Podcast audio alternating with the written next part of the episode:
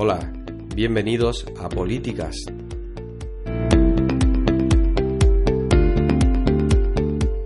El lugar de encuentro donde vamos a hablar de comunicación y marketing político, de estrategia electoral, de marketing municipal y política 2.0, de marca política, de comunicación 360, de cómo hacer llegar tu mensaje y tu marca a más gente.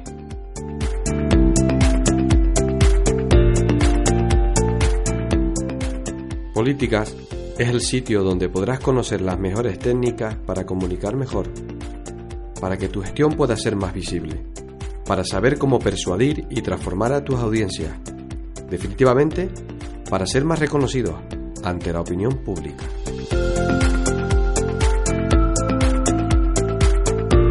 Recuerden que este podcast pueden escucharlo en iVoox y en iTunes. Mi nombre es Isaac Hernández, consultor de comunicación y marketing invitarles a visitar el espacio web isaachernandez.es. Aquí empieza Políticas.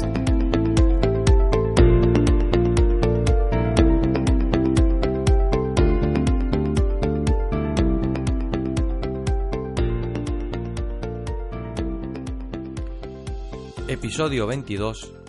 El programa electoral ganador. Hola, buenos días. Hoy jueves 20 de septiembre y nada, metidos de lleno ya en lo que es el, el pistoletazo de salida de las elecciones de, municipales del año 2019, que las tenemos, pues nada, ahí a la vuelta de la esquina. Y hoy vamos a hablar de, de cómo hacer un programa electoral ganador, un programa electoral diferente, un programa electoral que un, necesita de, de, un cambio total hoy en día en la política municipal. Eh, llevamos mucha tendencia de años y años de seguir repitiendo los mismos formatos, los mismos contenidos. Y los programas electorales, pues al igual que la política, tiene que, girar, tiene que adaptarse a un nuevo elector, a un nuevo votante y sobre todo para captar esas personas que hasta ahora pues han sentido diferencia por, por ese por ese catálogo de, de servicios, catálogo de promesas, catálogo de productos políticos y que no, no, puede, no puede continuar con un, con un formato tan, tan estático y tan, tan básico, diría yo, ¿no? Pues partiendo de, de, esa pregunta de cómo hacer un programa electoral municipal o un programa electoral eh, moderno, eh, pues contando también con, con, que estamos ahora ya en las puertas de, del arranque de, de, las campañas, estamos en, en, un mes de septiembre que siempre pues reaviva todo, ¿no? La, lo que se suele llamar la vuelta al cole, pues en este caso también la vuelta a la actividad política, ¿no? El programa electoral de los partidos pues empieza ya a esbozarse, la formación de los equipos junto a los candidatos también se va conformando a medida que avanzan las fechas. Eh, pues en este caso la comunicación y el marketing político son más importantes que nunca eh, en esta actividad que, que, repito, pues parece que, que vuelve a la, a la normalidad y no es otra sino que la de, la de estar presente en los políticos de, de, cualquier, de cualquier pueblo ¿no? o cualquier eh, lugar.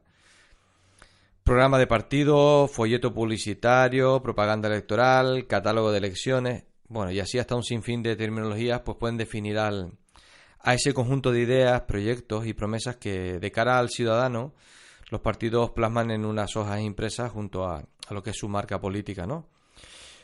Pero un programa electoral es mucho más que múltiples definiciones. Es una declaración de intenciones. Y es probablemente el elemento de, comercialización de la organización política más estandarizado y usado durante tantos años, ¿no? Es el portafolio, es el catálogo que podría equivaler al de cualquier eh, empresa comercial. Pero por, por todo esto eh, vemos que, que, es ese apego el que eh, y, es, y, y esa unión a tantos años lo, lo, que ha provocado pues una indiferencia por parte de un elector que, repito, les llega a su casa ese programa. La gran mayoría no lo mira, la gran mayoría lo, lo verás en la calle tirado. Y, y, es una pena que después de tanto trabajo ver que, que no acaba de ser una herramienta del todo que impacte a, a la gente, ¿no?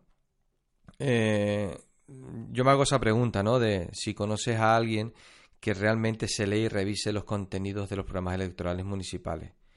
Ya te digo y te anticipo que sí, es verdad que habrá alguien, seguramente el mundo de la política, pues por el recelo, por el saber que hace la competencia, lo mirará.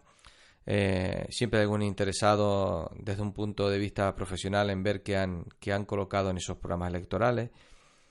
Pero no, no nos olvidemos que al que tiene que llegar mm, es a esa persona que está sentada en su casa y que espera algo, algo bonito, algo agradable a la vista, algo agradable, algo que me llame la atención de inicio para ver qué es lo que me propones y a ver si yo compro algo de lo que está puesto dentro de, ese programa electoral, ¿no? No digo que, repito, que no existan personas mm, que dediquen ese tiempo a pasar las hojas de, ese catálogo como si fuera el de IKEA, pero mm, ¿cuántos lo hacen? Esa es la pregunta que debemos hacernos, ¿no? Un programa electoral bien elaborado, pues muestra mm, un plan de gobierno serio y denota que el líder político ha preparado su oferta política con sensatez y orden.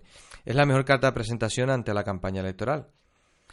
Eh, pero claro, para seguir criterios de sensatez, de trabajo bien hecho, pues hay que hacerlos con mucha antelación. Haciendo un símil en el mundo comercial, una campaña Navidad de, de cualquier empresa privada, de cualquier hipermercado, de cualquier gran superficie, no realiza el catálogo de Navidad una semana antes de que lleguen las fechas de, Navidad, ¿no? Lo hacen con quizás incluso hasta un año de antelación, están pensando en la siguiente campaña. Por lo tanto, en el mundo de la política, ¿acaso no deberíamos hacer lo mismo? Pues mm, yo creo que sí. Debemos de ser un poquito más mm, mm, precavidos, un poco más previsores con lo que con lo que un programa electoral puede llegar a ser, ¿no? Viene el factor sorpresa. Eh, a mí me encanta esa palabra, eh, la palabra de sorprender, más aún cuando se lleva a la práctica política. Hace algunos años los catálogos comerciales incluían producto, descripción y un precio, una cosa muy estática, muy estándar, muy básica. Pero bueno, llamaba la atención porque te llegaba por debajo de la puerta de tu casa y siempre estabas a la expectativa de cuando llegaba el próximo catálogo de, de alguna de ellas, ¿no? Pero a medida que fueron pasando los años, ya hemos visto como que los catálogos se convierten en un, en un, en un compendio de, de experiencias, de demostraciones, de información que aporta valor al usuario. No, no es que se coloque un producto simplemente con la descripción y precio, como les comentaba, sino que vemos el uso, el producto aplicándose, un ejemplo de cómo alguien puede utilizar ese producto y qué bien le hace si lo aplica. Pues lo mismo deberíamos empezar a aplicar en, ¿Te está gustando este episodio? Hazte fan desde el botón Apoyar del podcast de Nivos. Elige tu aportación y podrás escuchar este y el resto de sus episodios extra. Además, ayudarás a su productor a seguir creando contenido con la misma pasión y dedicación.